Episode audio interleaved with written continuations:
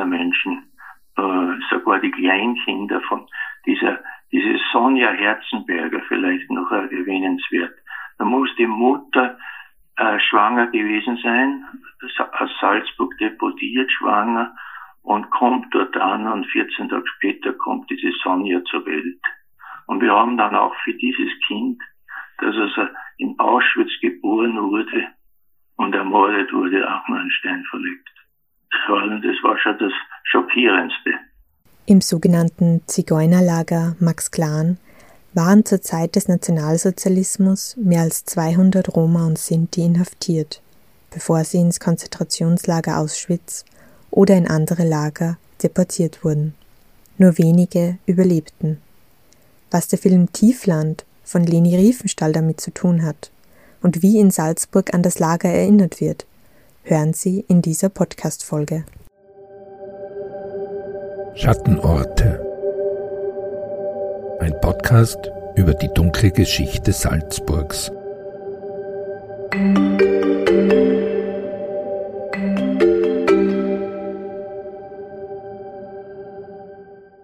Mein Name ist Simona Pinwinkler und gemeinsam mit meiner Kollegin Anna Boschner beleuchten wir Orte mit dunkler Geschichte im Bundesland Salzburg. Dazu gleich eine Ankündigung. Eigentlich wäre dies die letzte geplante Folge dieser ersten Staffel gewesen.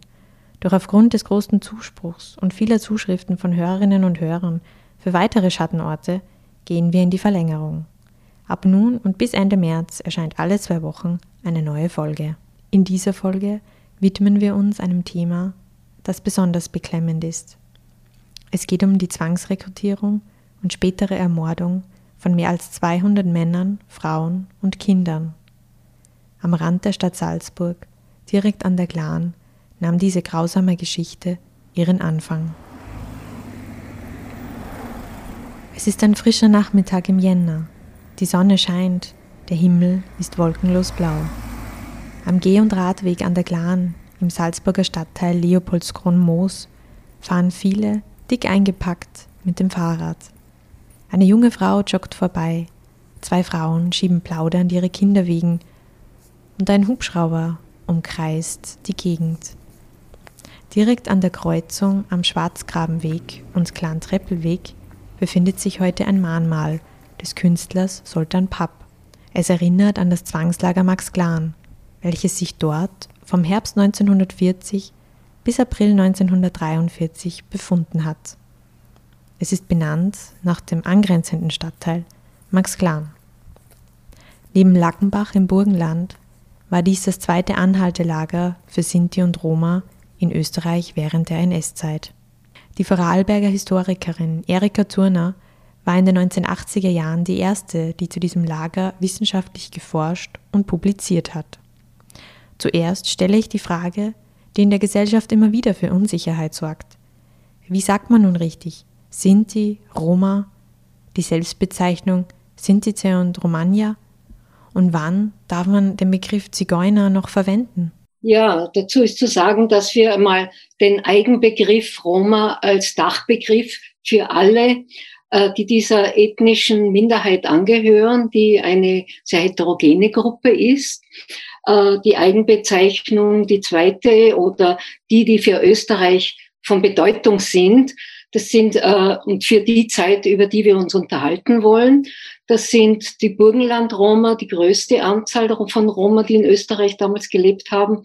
Und die, und die Gruppe der Sinti. Hier ist auch wiederum eine sehr äh, unterschiedliche Gruppe, was auch die nationale Zugehörigkeit anlangt. Also Sinti, die in den verschiedenen oder am Rande der verschiedenen österreichischen Städte gelebt haben vor 1938 die Wandergewerbe, Wanderhandel betrieben haben, also die sogenannten Wanderzigeuner. Zigeuner ist der sehr äh, negativ besetzte Begriff, den heute, ich sage es bewusst heute oder in den letzten Jahrzehnten immer mehr aus der Community der Roma ablehnen, eben weil äh, die Begrifflichkeit sehr negativ besetzt ist. Also für den deutschsprachigen Raum, wenn man eben historisch äh, über diese Gruppe, über die Entwicklungsgeschichte und die Verfolgung spricht, dann kommt man ohne den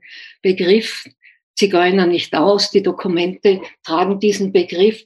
In der Vergangenheit wurden oft auch andere Gruppen unter diesem Begriff subsumiert, also die, wie es genannt wurden, die nach Lebensart von Zigeunern herumziehen.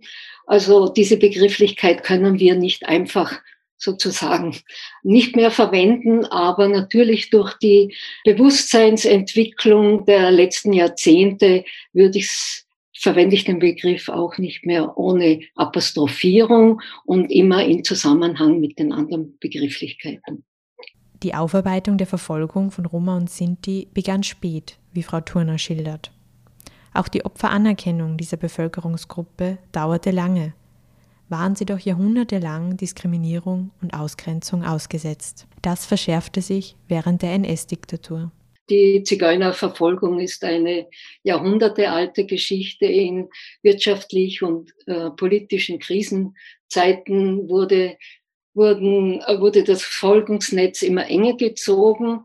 Kurz nach dem Ersten Weltkrieg wurde eine internationale Zigeunerleitstelle bei der Kriminalpolizei etabliert, äh, zusammen mit äh, den angrenzenden Ländern, mit Deutschland, mit oder Bayern und äh, der Tschechoslowakei, Italien, Südtirol, um hier gemeinsam gegen das sogenannte Zigeunerunwesen vorzugehen.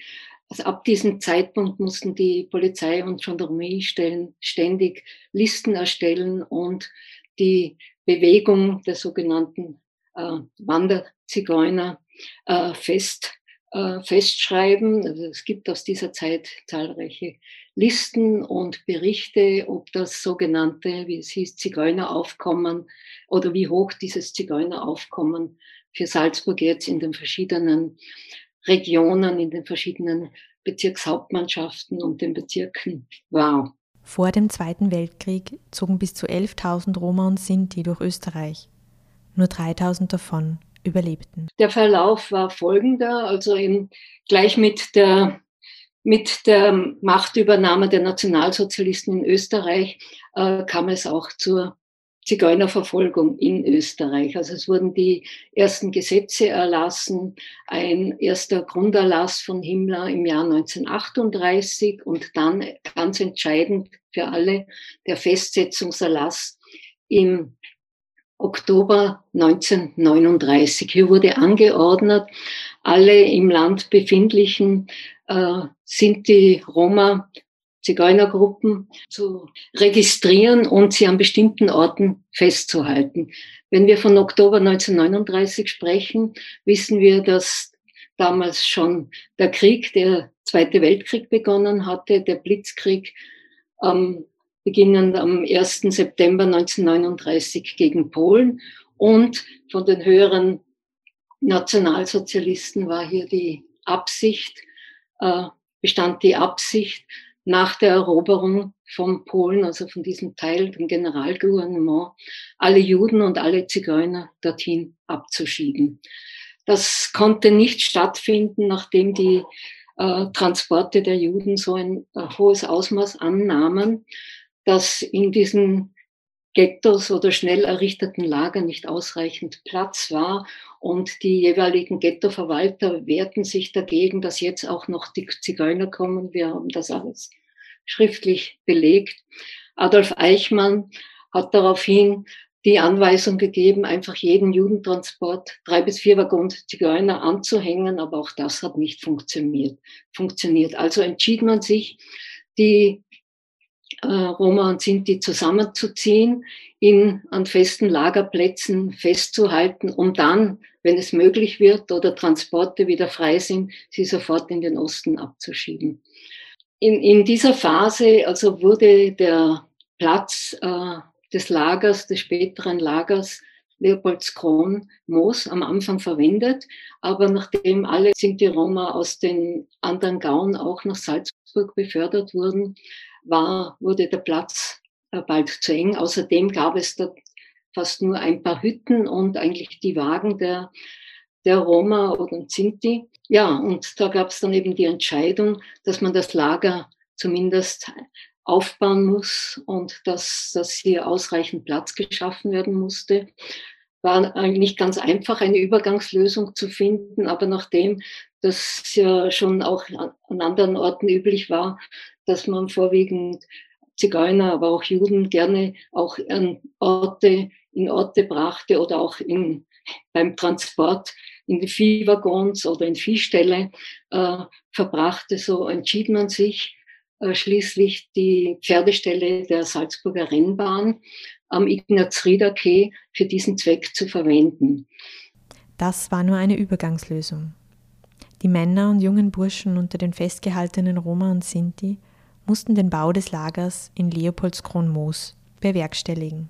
Also es wurden zwei primitive Baracken errichtet, es wurde die Umzäunung, Stacheldraht, da war ein Wachturm errichtet und sie waren ziemlich unter Zeitnot, weil im, diese Pferderennbahn äh, war ja noch im Betrieb und im Herbst fanden immer im September die Herbstrennen statt. Und bis zu diesem Zeitpunkt, 1940, musste, mussten diese Pferdeboxen, Pferdeställe wieder geräumt werden. Und es waren gegen äh, 250 bis 300 Personen, Männer, Frauen, Kinder jeden Alters. Die Versorgung im Lager war mangelhaft. Die Insassen wurden streng kontrolliert. Bedingungen äh, waren also sehr primitiv, angefangen von den sanitären äh, äh, Anlagen, also wie in, auch in den großen Konzentrationslagern für, für viele Menschen, alles viel zu klein, unsauber. Ähm, also die Verpflegung äh, war prekär und äh, für das, dass vor allem die Männer schwere Arbeit leisten mussten, also viel zu wenig und keine Heizungen. Die Menschen mussten, gab maximal ein Bett für eine ganze Familie, die mussten am Boden schlafen und ähnliches. Das Lager, es gab eine strenge Lagerordnung. Das Lager war mit Stacheldraht umzäunt. Es standen immer Wachposten davor. Es gab einen Wachturm zur Überwachung des Geländes und in der Nacht. Und äh, die Menschen durften nur zu bestimmten Dingen mit einem äh, Passierschein das Lager verlassen, wenn sie fürs Lager Einkäufe tätigen mussten. Oder sie wurden zum Arzt gebracht. Das passierte alles, äh, aber unter Bewachung. Und meistens wurden, ging man nur zu einem Arzt, also wirklich irgendwelche schlimmere Krankheiten da waren oder man befürchten musste, wie es beispielsweise in im anderen Lager in Lackenbach war, dass eine Epidemie ausbrechen könnte, dann hat man die Menschen zum Arzt gebracht. Es herrschte Zwangsarbeit für die Insassen. Das Lager musste sich selbst erhalten. Viele Männer durften unter Aufsicht auch in jenen Salzburger Baufirmen arbeiten, bei denen sie schon vor ihrer Inhaftierung angestellt waren. Manche wurden auch für eine Filmproduktion eingesetzt. Dann haben, wurde damals ja das ein Teilstück der Westautobahn errichtet, die sogenannte Reichsautobahn. Dort äh, wurde ein Teil der Männer, aber auch schon sehr junge Burschen zu, zum Arbeitseinsatz geholt. Die Clanregulierung was, war was Wichtiges in diesem Bereich. Und die Frauen und Mädchen, die haben die sogenannten Lagerarbeiten gemacht. Und die kleinsten Kinder haben sich auch Häftlingsfrauen äh, gekümmert. Eine hat sogar also ein Teil der Kinder, die in dem Sinn schulreif waren, ein bisschen unterrichtet im Lager. Und ein, ein wichtiger Arbeitseinsatz insofern, äh, da aufgrund dieses Faktums äh, die ersten oder viele Dokumente vorliegen aus der frühen Nachkriegszeit. Das war der Einsatz von äh, Sinti bei den Filmarbeiten von Leni Riefenstahl in äh, Grün bei Mittenwald, Garmisch-Partenkirchen. Sie hatte damals diese, diese Oper Tiefland verfilmt. Durch den Krieg konnte sie dies nicht in Südspanien machen mit Statisten aus Südspanien. Und so hat sie sich nicht nur aus dem Salzburger Lager, sondern auch aus dem Berliner Lager Zigeunerhäftlinge geholt. Die im Jahr 1902 in Berlin geborene Regisseurin und Schauspielerin Leni Riefenstahl wurde mit Propagandafilmen für das NS-Regime bekannt. Die Dreharbeiten zur Verfilmung des Opernstoffes Tiefland dauerten von 1940 bis 1944. Riefenstahl war Produzentin, Regisseurin und Hauptdarstellerin des Films. Insgesamt 100 Sinti und Roma aus den Lagern Salzburg und Berlin wurden als Komparsen zwangsrekrutiert. Der Historiker Roland Czerny-Werner hat sich mit der Aufarbeitung des Filmes beschäftigt und mit Zeitzeugen gesprochen. Wir wissen zum Beispiel, dass die Auswahl für einen äh, einen, also für Josef Reinhardt zum Beispiel, der dann dort mitgespielt hat, äh, getroffen wurde, weil er musikalisch äh, begabt war. Also der war Violinist äh, und, und wurde dann aus diesen Gründen zum Beispiel auch ausgewählt, weil es in dem Tieflandfilm ja darum ging, so in so spanischer, so eine spanische Atmosphäre irgendwie zu erzeugen, in der dann vermeintlich eben äh, klischee und stereotyphaft äh, Menschen ausgewählt wurden, von denen man sich damals vorstellte, sie könnten dieses Klischee und diese Stereotype einer spanischen äh, einer spanischen äh, ja, Landherrschaft irgendwie darstellen. Der Historiker sprach auch mit Rosa Winter, geborene Kendelbacher. Sie spielte damals ein spanisches Kind im Film Tiefland. Wie sie erzählt, flüchtete sie mehrmals vom Drehort, weil sie zu ihrer Mutter wollte. Sie wurde aber immer wieder gefasst und zurückgebracht. Rosa Winter hat den Holocaust als einzige aus ihrer Familie überlebt. Sie starb im Jahr 2005 in Linz. Die Frau Kendelbacher Winter ist ja dorthin gekommen, eine der Komparsinnen nach Mittenwald, so circa 200 Kilometer, ist dann nach den, nach den Dreharbeiten gab es eine kurze Flucht und sie ist dann nach Ravensbrück gekommen ja, also ins Frauenkonzentrationslager. Und deswegen äh, ist ihre, nicht deswegen, aber auch aus diesem Grund ist ihre, ihre äh, Zeit äh, da auch mit zur Sprache gekommen sozusagen. Und äh, sowohl sie als auch zum Beispiel der Josef Reinhardt äh, sind berichten davon, dass die Bedingungen natürlich besser waren äh, als in dem Zwangs- und Anhaltelager für Sintizi und Romja im, in, in Max Klan, Schräg, Leopoldskron.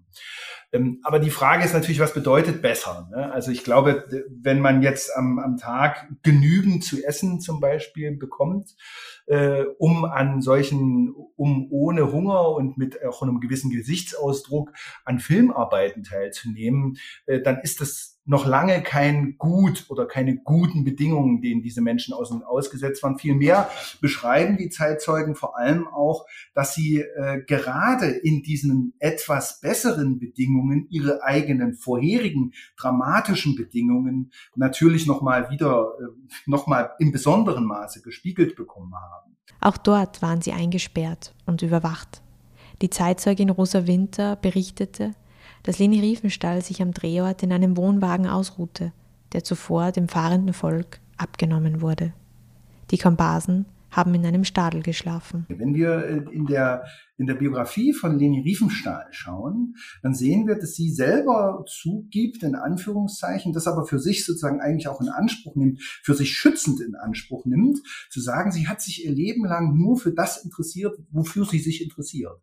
Ähm, also für Kunst, Film und äh, Fotografie vor allem. Das sind so ihre, ihre, ihre Bilder. In der Dokumentation Zeit des Schweigens und der Dunkelheit aus dem Jahr 1982 hat sich Regisseurin Nina Gladitz mit den Dreharbeiten des Films Tiefland auseinandergesetzt. Darin wird behauptet, Riefenstahl habe den Komparsen versprochen, sich für sie einzusetzen, um sie dann aber ihrem Schicksal zu überlassen. Doch wie viel konnte die Regisseurin gewusst haben? Muss man, glaube ich, erstmal sich vor Augen führen, dass dieses Lagersystem in Deutschland nicht versteckt war und dass, äh, wenn Sie allein darüber nachdenken, dass es 1200 Außenlager von Konzentrationslagern gab, dann ist es etwas, wo wir sagen müssen, das äh, hat es überall gegeben und wer wollte, konnte es sehen. Leni Riefenstahl nun ist eine Person, die mitten im Zentrum von Machtausübung äh, gelebt hat, gearbeitet und gewirkt hat. Das heißt, für sie war das Verstehen von nationalsozialistischer Politik im ganz klaren, ganz klar möglich und sie ist sozusagen auch eben, wenn sie über Komparsen nachgedacht hat, dann hat sie auf solche Lager zugegriffen ja, und hat mit den Menschen zu tun gehabt. Dann kann man nur sagen, es muss, sie muss gewusst haben, wie es den Menschen dort geht. Sie muss es gewusst haben, ähm, wenn vielleicht auch nicht bis ins letzte Detail. Aber sie muss von Entrechtung, radikaler Diskriminierung gewusst haben. Ja, also das ist völlig ausgeschlossen, dass man das nicht wusste. Das wussten äh, im Grunde kleine Kinder in Max Klan oder beziehungsweise Leopoldskron, wenn sie nämlich hungernden Kindern einen Apfel über den Zaun geworfen haben. Ja? Also selbst die wussten das, wenn sie denen einen Apfel über den Zaun werfen, dass die Hunger haben zum Beispiel. Den Komparsen wurde ein Lohn für die Mitwirkung an Tiefland zugesagt. Angekommen ist bei den Sinti und Roma aus Salzburg kein Cent. Als die Riefenstahl Film GmbH am 6. April 1943 die fällige Sonderausgleichsabgabe für 68 Berliner Sinti zahlte, waren diese schon seit März ins Zigeunerlager Auschwitz deportiert worden. Der Film wurde schließlich 1954 erst aufgeführt. Riefenstahl galt trotz ihrer zahlreichen NS-Propagandaproduktionen lediglich als Mitläuferin des Regimes. Sie galt auch als sehr schöne Frau äh, und sie galt vor allem auch durchaus international als eine, als eine Person, die ähm, geradezu innovativ und sehr äh, ja, aktuell und modern Filme machte. Also sie selbst hat sich mal als Filmgestalterin beschrieben äh, und als solche und eben besonders modern und innovativ galt sie. Mithin waren ihre Filme nicht wie zum Beispiel Tiefland oder auch andere Filme von ihr, äh, gar nicht so kontaminiert. Ja. Also selbst dieser Film Fest der Völker, diese, diese Olympiafilme, äh, gelten bis weit in die 70er, 80er Jahre hinein, teilweise sogar noch bis heute in so cineastischen Analysen als ausgesprochen modern, innovativ und prototypisch für weitere Entwicklungen von Licht, Führung, von Kameraführung, von, von auch inszenatorischen äh, inszenatorischen Momenten, das ist sozusagen, da gab es sozusagen kein Problem. Eher hat man noch gesehen, dass äh, die Riefenstahl ja vielleicht Menschen in die Kinos ziehen könnte. Und auch das muss man sagen, vordergründig, ganz wichtig, vordergründig war jetzt Tiefland von der Handlung her anschließend an eine Oper Anfang des 20. Jahrhunderts jetzt kein, kein so kontaminierter Stoff, der zudem noch in einem politischen Umfeld stattfindet, in dem auch das Interesse an der Verfolgung nicht immer da war, weil wir, weil die beginnende Blockkonfrontation durchaus auch dazu geführt hat, dass das eine Aufregung war, die man mehr oder weniger durchaus auch ver, äh, vermeiden wollte. Ja, also das gilt dann vor allem für Sicherheitsapparate etc. etc. Ne? Also das ist einfach ein bewusstes, gewolltes Wegschauen. Dennoch war es nach dem Ende des Krieges für Riefenstahl schwierig, weitere Aufträge als Regisseurin und Produzentin zu erhalten. Sie betätigte sich danach hauptsächlich als Fotografin. Im Jahr 2003 starb sie mit 101 Jahren in ihrem Haus in Pöcking. Zurück nach Salzburg, ins Leopoldskroner Moos. Wie viel wusste denn die Salzburger Bevölkerung? Gab es Widerstand gegen die Entrechtung der Sinti und Roma während des NS-Regimes? Die Bevölkerung hat, bezogen auf Sintizi und Romja, in Österreich eine lange Verfolgungs- und Diskriminierungsgeschichte. Also Sintizi und Romja sind, ähnlich wie andere Minoritäten, immer oder nicht immer, sondern in den Jahrhunderten, so ab dem 15. Jahrhundert, sehr klar und deutlich diskriminiert wurden. Äh, es gab Phasen, in denen sie äh, sozusagen besser leben konnten in diesen Ländern. Und es gab Phasen, wo es eine sehr klare und deutliche, schwerere Diskriminierung und Entrechtung gab. Äh, man muss das allein damit beginnen, dass ja zum Beispiel die Entrechtung und die Diskriminierung erst Ende des 15., Anfang des 16. Jahrhunderts dazu geführt hat, dass man reisend war. Also die ersten Sintizi und Romja, die nach Österreich gekommen sind, waren ja sesshaft. Das waren Handwerker, das waren Künstler, das waren Goldschmiede, ja, die dann hier waren zum Beispiel, die dann durch Minoritätsdiskriminierung durchaus auch äh, Entrechtungserfahrungen machen mussten ähnlich wie Juden und Jüdinnen in der Zeit zum Beispiel. Und das prägt natürlich einen Blick und eine Perspektive auf diese Menschengruppe innerhalb äh, Österreichs und auch durchaus innerhalb Salzburgs. Das, das heißt, wir sehen auch, und ich als Kirchenhistoriker muss das an dieser Stelle natürlich auch noch an, anmerken, auch die katholische Kirche, also zum Beispiel der, der, der Erzbischof von München ähm, oder von, von Breslau, die Erzbischöfe von, von, von München und Breslau, Bertram und Faulhaber, die sind ähm, mit durchaus drastischen Schreiben informiert worden über die Entrechtungssituation von Sinti und Romja und haben nicht reagiert zum Beispiel. Beispiel. Also wir sehen, wie in so vielen Situationen vor allem auch eine Nichtreaktion, äh, ein ein Wegschauen, ja, also was ich nicht sehe, das, darum muss ich mich nicht kümmern. Der Historiker Roland Czerny Werner hatte schon erwähnt. Überliefert ist, dass einzelne Salzburgerinnen und Salzburger, überwiegend Kinder, den Gefangenen die eine oder andere solidarische Geste gezeigt haben. In Max Glan wissen wir auch, dass es vor allem durchaus Kinder waren, die äh, an die Zäune rangekommen sind und zum Beispiel ein Apfel oder ähnliches über den, über den Zaun geworfen haben und da und das ist eben nicht einfach nur ein Apfel, ne, sondern das ist durchaus etwas, was mehr bedeutet, was so eine durchaus eine, einen ideellen Aspekt auch hat, nämlich da ist jemand, der sieht mich, da ist jemand, der der kümmert sich um mich und äh, das sehen wir durchaus, das wurde durchaus berichtet. Allerdings wissen wir auch, dass Kinder, äh, denen, die so etwas gemacht haben, nicht alle, aber wir wissen, dass Kinder, die so etwas getan haben, auch verraten wurden, an die Eltern verraten wurden. Den Kindern ist dann nichts passiert, aber die haben dann, äh, die sind dann äh, bestraft worden. Im Jänner 1942 wurde in der Wannsee-Konferenz unter Beteiligung von 15 hohen NS-Oberbefehlshabern die Endlösung der Juden organisiert. Diese galt auch für Roma und Sinti. Es ging konkret um die Vernichtung von elf Millionen Menschen in den Lagern im Osten. Also in Salzburg war es immer ganz entscheidend, also auch wiederum alles in den Dokumenten hier nachzulesen, dass Salzburg so schnell wie möglich äh, zigeunerfrei wird. Mustergau, der Mustergau, der NS-Mustergau, wir haben ja hier auch andere Literatur dazu, äh, sehr bemüht, immer äh, diese Maßnahmen sehr rasch durchzusetzen.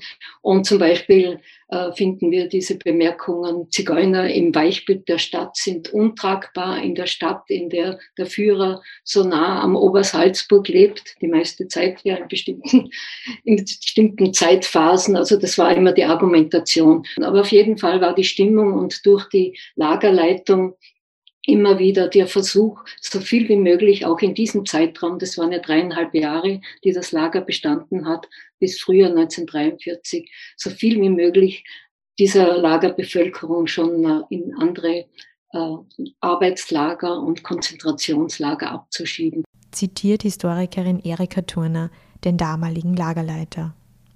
Das Zwangslager in Salzburg bestand bis zum Frühjahr 1943.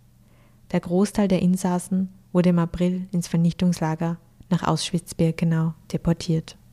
Kurz darauf wurden die Baracken in Leopoldskron-Moos abgerissen. Das Lager Max Glan war dem Erdboden gleichgemacht. Diejenigen, die in dieses Zigeunerlager, das war das Lager B2E in Birkenau kamen, die konnten diejenigen, die diese schrecklichen Lagerbedingungen, sie sind, das ist uns auch in der Literatur überliefert, wie, dass sie noch schrecklicher waren als teilweise in anderen Lagerabschnitten, die das, diese Bedingungen überlebt haben, die äh, wurden allerdings von dort nicht befreit, sondern Anfang August in den Gaskammern ermordet, in der Nacht vom 2. auf den 3. August denn dieser Lagerabschnitt musste freigemacht werden. Jetzt kam eine andere Opfergruppe, die ungarischen Transporte der ungarischen Juden waren unterwegs und hier wurden die, wurde das Lager als Zigeunerlager gänzlich geräumt und die Menschen vernichtet.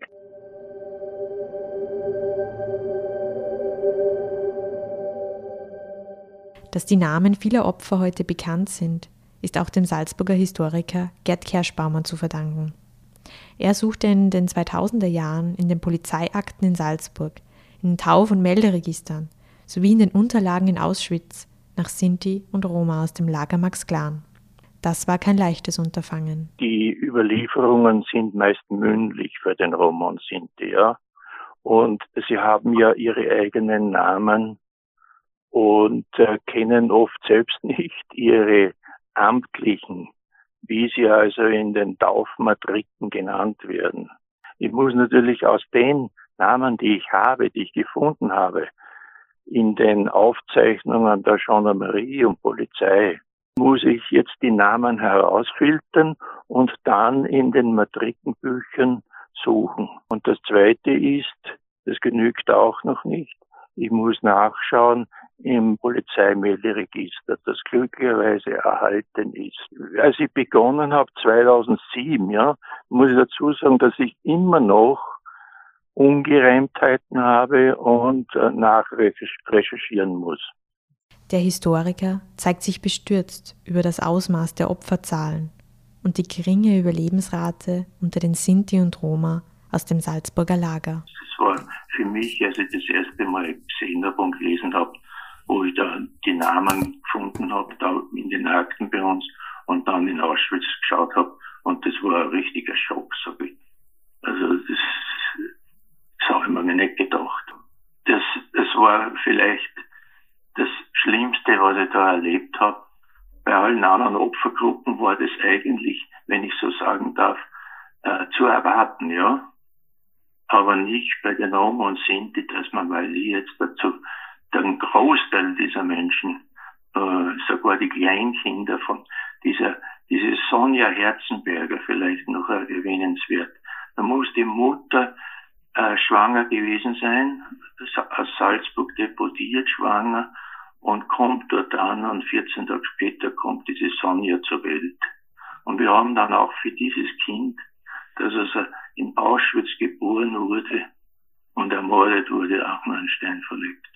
Das war schon das Schockierendste. Nur wenige Sinti und Roma, die im Lager Max Klan inhaftiert waren, haben den Holocaust überlebt. Die überlebt haben, äh, waren ältere das sind meist die damals 43, 20 herum waren, 20 Jahre, die im Frühjahr 44 in ein anderes KZ gekommen als Zwangsarbeiter, ja, oder Zwangsarbeiterinnen. Äh, überlebt haben einige Kinder sehr wohl, aber nicht in Auschwitz, sondern in Lackenbach. Denn ein kleinerer Teil ist 43 ja nicht nach Auschwitz gekommen, sondern nach Lackenbach. Und da hat es zum Beispiel die Familie Kugler gegeben. Und da haben Kinder, also ein Kind, das weiß ich, äh, von, von, von, aus der Familie Kugler 1940 herum oder 41, 40 glaube ich, äh, geboren in Salzburg in, im Zwangslager und die hat mit der Familie in Lackenbach überlebt. Auf dem Geh- und Radweg an der Glan, nur wenige Meter neben dem Mahnmal, befinden sich heute 19 Stolpersteine. Sie stehen für jene Kinder, die im Lager in Salzburg geboren und in Auschwitz ermordet wurden. Da haben wir einen Platz gefunden und da bleiben die, die, die Radfahrerinnen immer stehen und, und, und schauen auch. Es ist recht günstig dort an und für sich. Aber der Platz ist so klein, dass wir gesagt haben, damals überhaupt, ja, für wen verlegen wir es hier? Wissen wir, wir haben damals nicht gewusst, wie viel Roma und Sinti äh, umgekommen sind, aber sehr wohl bin ich dahinter gegangen, äh, habe ich recherchiert, die Kinder, und das beschränkt jetzt darauf, die Kinder, die in diesem Zwangslager geboren wurden und die in Auschwitz ermordet wurden. Eine Familie war mal da und hat sich das angeschaut und, und eigentlich ja, äh, sich recht positiv geäußert, dass wir an sie erinnern. Im KZ waren sie nur Nummern. So etwa das Mädchen Agathe Herzenberger. Z6541 wurde ihr in die Haut tätowiert. Mit eineinhalb Jahren starb sie im Juli 1943 in Auschwitz. Damit die Opfer auch in diesem Podcast keine reine Zahl bleiben, lese ich abschließend die Namen der anderen Kinder vor, samt ihres Geburts- und Todesjahres.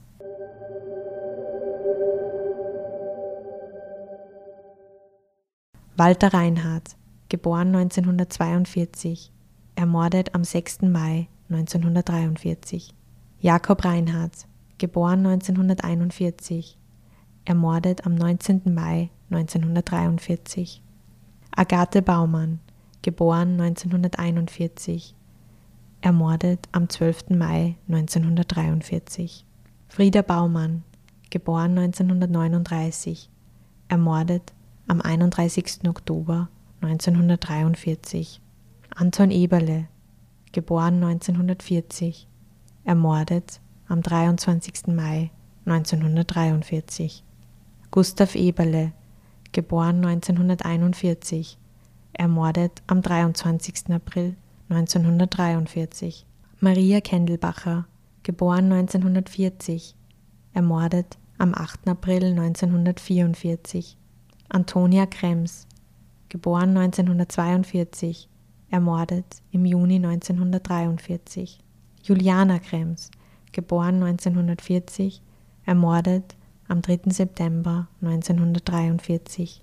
Josef Krems, geboren 1941, ermordet 1944. Alban Lutz, geboren 1940, ermordet am 3. Juli 1943. Engelbert Raiminius, geboren 1942, ermordet am 4. November 1943. Helmut Lichtenberger, geboren 1941, ermordet am 19. April 1943. Katharina Kugler, geboren 1941, ermordet am 15. Oktober 1943. Stefan Leimberger, geboren 1940, ermordet im Dezember 1943. Wilhelm Raiminius, geboren 1940, ermordet am 16. November 1943. Sonja Herzenberger, geboren am 17. April 1943, ermordet am 30. April 1943.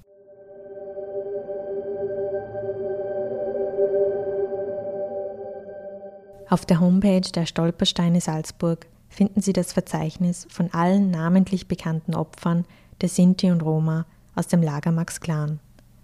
Ich bedanke mich bei allen, die bis zum Schluss zugehört haben. In zwei Wochen erscheint die nächste Folge mit meiner Kollegin Anna Boschner. Bis dahin, machen Sie es gut. Haben Sie Fragen oder Anregungen zu dieser Folge? Dann schreiben Sie uns an podcast.sn.at. Das war ein Podcast der Salzburger Nachrichten. Redaktion Simona Pinwinkler und Anna Boschner. Wenn Sie mehr wissen wollen, finden Sie uns im Internet unter www.sn.at.